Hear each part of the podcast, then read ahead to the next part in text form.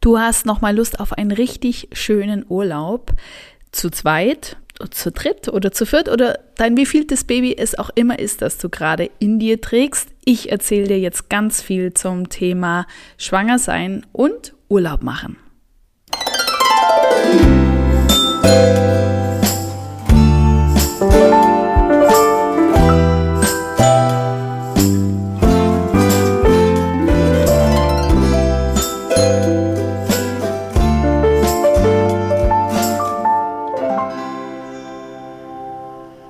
Schön, dass du da bist. Ich heiße Stefanie Waller und ich begrüße dich zum Podcast von Mama Feel. Hier geht es immer um das positive Mama werden und Mama sein.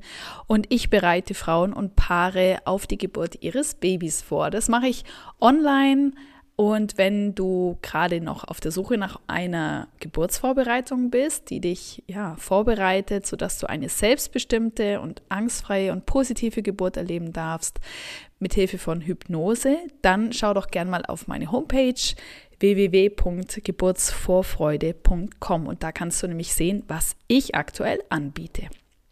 So, und heute geht es um das Thema Reisen mit Bauch. Die beste Reisezeit in der Schwangerschaft, sagt man, sind die Wochen zwischen dem vierten und siebten Monat. Warum nicht ganz am Anfang? Warum nicht ganz am Schluss? Nicht ganz am Anfang, weil häufig am Anfang ja doch noch einige Unpässlichkeiten äh, da sind. Sowas wie diese Übelkeit hat sich in der Regel dann zum zweiten Trimester hingelegt. Auch die Müdigkeit und äh, naja, du bist auf jeden Fall schon etwas mehr erprobt in der Schwangerschaft. Es ist nicht mehr alles ganz so neu. Es ist auch so, dass du ja vielleicht auch mehr Sicherheit schon hast in deiner Schwangerschaft, weil du dein Baby schon spürst oder zumindest siehst du auch, dass der Bauch wächst. Das hat auch sehr viel psychologischen Aspekt, um ja einfach sich sicherer zu fühlen, dass die Schwangerschaft gut voranschreitet. Also du hast diese Anfangszeit hinter dir, aber du hast nicht diese, diese Phase ähm, oder du bist nicht in der Phase, in der du vielleicht nicht mehr so gut beweglich bist wie zum Schluss hin, wo es alles ein bisschen beschwerlicher wird. Also du bist noch gut beweglich, beweglich genug, um auch im Urlaub aktiv zu sein. Und ähm, ja, das zweite Trimester, sagt man sowieso, ist ja das Wohlfühltrimester. Das gilt leider nicht für alle Frauen, das ist schon klar. Aber im Gro ist es so, dass es das Semester, äh, das Semester, wir sind ja nicht im Studium, das Trimester ist, in dem du dich vermutlich am wohlsten fühlen wirst. Und dann wäre es doch cool, wenn du in der Zeit nochmal einen Urlaub machst mit deinem Partner, deiner Partnerin oder aber auch mit deiner besten Freundin, mit deiner Mama, deiner Schwester, ähm, mit einem guten Freund. Ja, mit wem auch immer du da Lust hast, nochmal Urlaub zu machen. Oder eben auch als kleine Familie, die ihr gerade noch seid, wenn ein neues Geschwisterchen unterwegs ist liegen grundsätzlich keine Komplikationen bei dir vor. Also wenn dein Frauenarzt ja immer grünes Licht gibt, dann spricht wirklich überhaupt nichts dagegen, entweder per Auto oder mit dem Zug, mit dem Bus oder mit dem Flugzeug in die Ferien zu starten. Ähm, ja, gerade auch äh, dann, wenn es dir gelingt, immer wieder Pausen einzulegen. Was natürlich jetzt im Flugzeug, da machst du nicht bewusst Pausen. Es geht aber darum, dass du auch immer mal wieder aufstehst, rumläufst und das gelingt dir ja im Flugzeug in der Regel auch. Ähm, falls du, das ist ein Thema für schwangere Frauen, falls du äh, die Option hast, mit deinem Reisegefährt die Füße hochzulegen, dann ist es was, was dir sehr gut tun wird zwischen den Pausen, ähm, die du trotzdem machen solltest. Gehen wir mal aber konkreter rein in die einzelnen Fortbewegungsmittel. Wenn du mit dem Auto unterwegs bist, dann ist es ja wirklich relativ leicht, individuell deine Pausen zu gestalten. Und ähm, da solltest du darauf achten, spätestens nach zwei Stunden Fahrt eine kurze Rast einzulegen und ähm, vielleicht sogar das Steuer zu wechseln, falls du selber auch der Fahrer bist und du natürlich jemanden dabei hast, der mit dir fährt. Aber das ist äh, meistens doch so im Urlaub, dass man da jemanden dabei hat. Mhm. Solltest du, also dann reicht auch eine kurze Pause, wenn du nicht alleine fährst. Solltest du jetzt doch allein unterwegs sein, dann ist eine größere Pause angemessen von, man sagt, mindestens 30 Minuten, um wirklich mal zu entspannen, die Füße einerseits zu bewegen, aber andererseits auch hochzulegen und um deinen Kreislauf mit leichter Bewegung wieder anzuregen.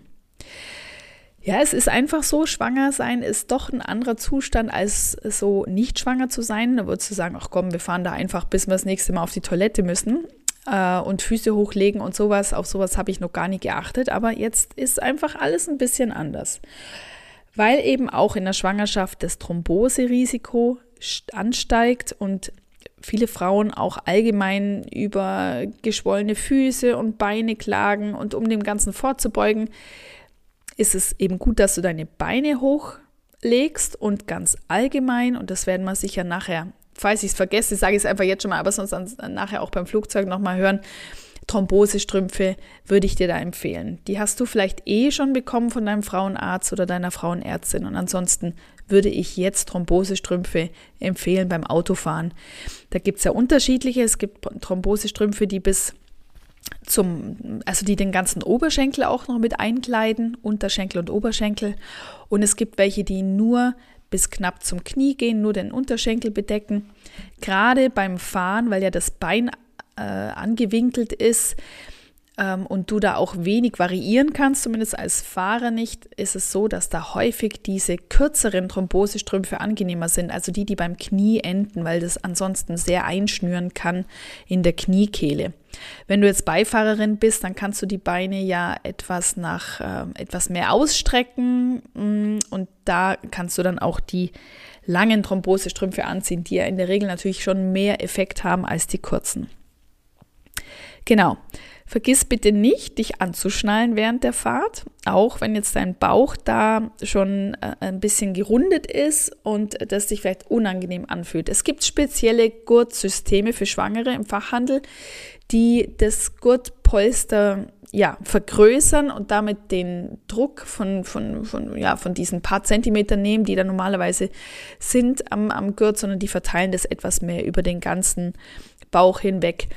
Und äh, außerdem sagt man, dass diese Gurtsysteme für Schwangere auch sicherer sind und dein Baby auch besser vor möglichen bei einem möglichen Unfall schützt. Ähm, wenn du jetzt kein Gurtsystem hast, kein spezielles, es ist überhaupt kein Muss. Wenn du dich weiterhin einigermaßen wohlfühlst, dann solltest du einfach darauf achten, ähm, dass der über das Becken verlaufende Gurt, also der Quergurt, dass der so tief wie möglich unterhalb des Bauches sitzt. Also nicht oben am Bauch, sondern unten am Schambein über den Bauch führend sozusagen. Und ähm, was dich auch noch ganz gut unterstützen kann, einfach aus bequemer, aus einem bequemen Aspekt ist es, wenn du etwas in deinen Rücken legst, wie zum Beispiel ein zusammengerolltes Handtuch, das kannst du zwischen die untere Rückenlehne und deinem Kreuzbein legen. Dann hast du da eine leicht gehärtete oder verhärtete Unterstützung in, äh, im unteren Bereich des Rückens. Das empfinden viele Schwangere als sehr angenehm. Wie sieht es nun aus, wenn du mit dem Zug unterwegs bist, mit dem Bus oder mit dem Flugzeug? Also, mh, mm, da ist es in der Regel enger als im Auto, aber du hast die Möglichkeit, dich zwischendurch zu bewegen. Ähm, Gerade im Flugzeug ist es so, dass es relativ eng ist. Äh, häufig ist es da im Zug oder auch äh, ja, im Bus etwas, etwas komfortabler. Deswegen, wenn du da ähm, das ähm, auch selbst mitentscheiden kannst, was den Sitzplatz angeht, dann würde ich dir immer empfehlen, wenn möglich, einen Gangplatz zu nehmen, wo du die Beine etwas mehr ausstrecken kannst, nämlich in Richtung des freien Ganges. Einfach auch, um der Thrombose vorzubeugen. Mm, da kannst du die Beine einfach eben ja besser ausstrecken. Mm, wenn du ähm, im Zug unterwegs bist, im Bus oder auch im Flugzeug, dann ja, mach dir quasi wie so äh, ein paar kleine Spaziergänge zwischendurch. Es, es ist, Sportpersonal ist äh, beim Flugzeug nicht so äh, begeistert, wenn du viel umeinander läufst, aber wenn du jetzt zum Beispiel äh, zur Toilette gehst, ähm, dann kannst du das ja wirklich wie einen kleinen Spaziergang sehen. Und wie oft du jetzt auf die Toilette gehst, ob du dann wirklich jedes Mal auf die Toilette gehst, das mag ja sowieso niemand so wirklich nachvollziehen können. Da kannst du dir einfach die Füße immer ein bisschen vertreten. Und ja, wie gesagt, geh da ruhig äh, etwas übertrieben oft zum WC, wenn du das möchtest. Was du am Platz machen kannst im Sitzen oder auch im Stehen. Es sind sogenannte Bein, oder das heißt sogenannte, es sind einfach so Beinfußübungen. Da kannst du, wenn du deine Schuhe ausziehst, das am besten machen. Also da stellst du deine Füße im kleinen Abstand nebeneinander fest auf den Boden. Und dann gehst du abwechselnd auf die Zehenspitzen und kommst dann wieder mit der ganzen Fußsohle nach unten. Das nennt sich auch Venenpumpe und das ist natürlich besonders effizient und effektiv, wenn du dabei stehst und ein ganzes Körpergewicht nach oben drückst, aber auch im Sitzen ist es möglich. Ähm, ja, also Beine nebeneinander und dann mit der Fußsohle nach oben auf die Zehenspitzen kommen. Also nicht richtig wie eine Ballerina, sondern ja, ich glaube, du kannst dir vorstellen, was ich meine. Mm, das hilft, wie der Name schon sagt, die Venen äh, ja, aktiv zu halten, den Venenfluss aktiv zu halten und einer Thrombose vorzubeugen. Mm, falls dich das interessiert, ob das Fliegen an sich sich negativ auswirken könnte auf dein Baby, das, dem ist nicht so. Also der Kabinendruck, der ähm, ist im Flugzeug, ja, wie soll ich sagen, also unbedenklich. Der hat keine negativen Auswirkungen auf die Sauerstoffversorgung deines Kindes. Äh, wenn du mh, mm, jedoch unter Flugangst leidest, dann ist wirklich in der Schwangerschaft nicht der geeignete Zeitpunkt, um dich dieser Angst zu stellen. Dann würde ich auf ein anderes Verkehrsmittel zurück äh, mich besinnen. Genau. Bei den ähm, Sicherheitskontrollen am Flughafen, da, die sind auch für Schwangere unbedenklich. Da gibt es ja den Metalldetektor, der schadet deinem Baby nicht. Und ähnlich gilt es auch für Langstreckenflüge, wo man ja sagt, dass die Strahlenbelastung höher ist als sonst, aber die ist wirklich ähm, nur geringfügig erhöht und es ist keine Schädigung des Kindes zu befürchten.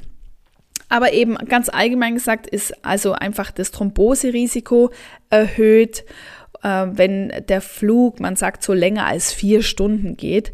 Mm, also das ist so ein bisschen so eine, so eine ja, unausgesprochene Regel, dass man in der Schwangerschaft jetzt vielleicht nicht die ganz langen Flüge machen soll. Aber ja, auch da bestätigen natürlich ähm, äh, Einzelfälle die Regel. Ähm, und das ist natürlich schon so, dass wenn du länger fliegst und da auch noch eine massive Zeitverschiebung hast, das sind natürlich alles Belastungen für den Körper und für deinen Organismus, wo du einfach überlegen musst, ob es das wirklich wert ist in einer Zeit, in der dein Körper schon genug zu arbeiten hat.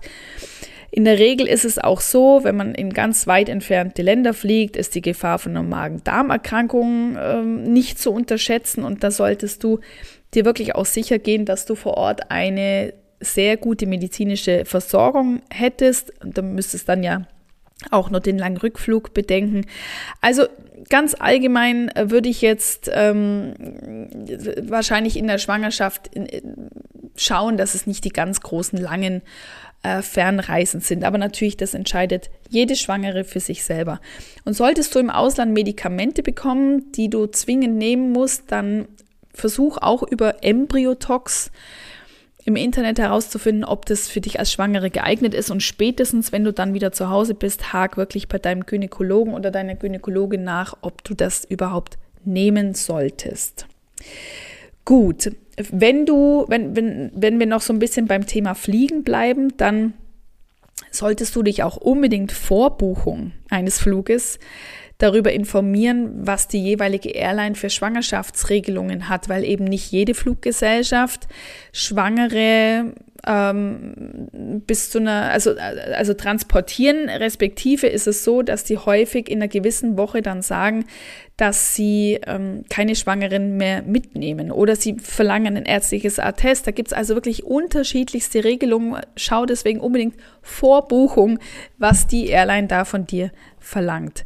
Ähm, ja, sollte es trotz aller Vorsorgeregelungen der Airline zu einer Geburt an Bord kommen, die Wahrscheinlichkeit ist unglaublich gering. Es kommt uns vielleicht so vor, dass das öfter passiert, als man denkt, einfach weil dann auch immer gerne in den Medien davon berichtet wird, weil es natürlich was Spannendes ist für die Leserinnen und Leser. Oder Hörerinnen und Hörer. Aber ganz ehrlich, in der Regel äh, passiert das unglaublich selten. Also während ein Kind im Flugzeug auf die Welt kommt, kommen Millionen andere, ähm, naja, Millionen nicht, aber zig, Tausende ganz normal, am normal geplanten Geburtsort auf die Welt. Aber einfach nur, dass du es weißt, das sind sehr viele Flugbegleiter, sind vorbereitet und sie erlernen in einer Schulung die nötigsten Handgriffe, damit sie dich unterstützen können, wenn du dein Kind im Flugzeug auf die Welt bekommen solltest. Aber wir bereiten uns grundsätzlich auf eine andere Geburt vor in meiner Geburtsvorbereitung. Aber nichtsdestotrotz ist es so, dass du, wenn du meine Geburtsvorbereitung machst, tatsächlich auch mental so bereit wärst, dass du auch im Flugzeug ein Kind auf die Welt bekommen könntest. Äh, Thema Reiserücktrittsversicherung möchte ich gerne noch ansprechen. Und zwar, wenn du eine Reiserücktrittsversicherung planst abzuschließen, dann lies wirklich nochmal genau nach, denn es könnte sein, dass die Versicherung dann am Ende sagt, dass der Versicherungsfall ja vorhersehbar war. Also wenn du nicht fliegen kannst, weil du ähm, eben, weil der Frauenarzt dir kein Okay gibt oder weil du dich ja, weil du dich ähm, quasi wie krank fühlst und dich auch krank, krank schreiben lässt. Könnte es sein, dass die Versicherung sagt, ja gut, das war äh, vorhersehbar, dass sowas in die Richtung kommt und ähm, springen dann im Versicherungsfall nicht ein. Also schau deswegen auch unbedingt vor Abschluss der Versicherung genau nach, äh, was da die Regelung ist. Gib dort unbedingt an, dass du schwanger bist und ähm, ja, das könnte dann eben gut sein, dass die ansonsten die Reiserücktrittsversicherung die Kosten nicht übernimmt. Wenn du eine Reise mit dem Schiff planst, was im Übrigen immer, immer populärer wird, mm, dann ähm, achte darauf, dass die meisten Schiffe keine Frauen mitnehmen, die über der 24. Schwangerschaftswoche sind. Und das ist ja schon relativ früh, sage ich mal. Also gerade knapp über der Hälfte der Schwangerschaften. Es geht ganz schnell vorbei. Und zwar deshalb, weil sie ähm, ja einfach gar nicht sagen, dass sie an Bord die Möglichkeit haben, dich und das Baby, sollte es zu einem Notfall kommen, äh, gut versorgen zu können. Und unter Umständen seid ihr bei einer Schiffsreise ja auch wirklich eine längere Zeit vom nächsten Hafen entfernt. Das kann dann auch mal bis zu einem Tag oder zwei, je nachdem, wo du gerade bist, dauern, bis du an den nächsten Anlegehafen kommst. Es gibt zwar natürlich auch Notfallmaßnahmen, dass dann mit dem Helikopter gearbeitet wird, aber schlussendlich wollen sich die Reedereien da auch ein bisschen Sicherheit verschaffen und sagen, nach der 24. Schwangerschaftswoche darf man gar nicht mehr mit.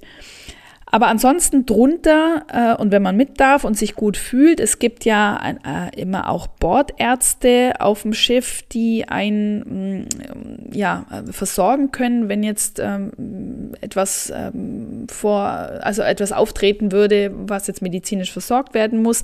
Natürlich eben in einem, in einem kleineren Rahmen und nicht mit hoher Komplexität. Aber allgemein gilt es einfach auch zu bedenken, dass äh, wenn du eine Schifffahrt machst, dass es da ein stürmisches Meer geben kann, dass sie das vielleicht zusätzlich noch auf den Kreislauf oder auf den Magen schlägt. Und ähm, ja, wenn du jetzt eh schon vielleicht so ein bisschen mit Erbrechen und Schwindel zu tun hattest in deiner Schwangerschaft bisher, ja, ist einfach zu überlegen, ob das dann wirklich zu dem Moment auch die richtige Art und Weise des Urlaubs ist. Genau. Und ähm, ja, vielleicht wäre also wirklich ein Wellnesshotel oder so am Boden dann etwas, was auch sehr schön wäre in der Schwangerschaft.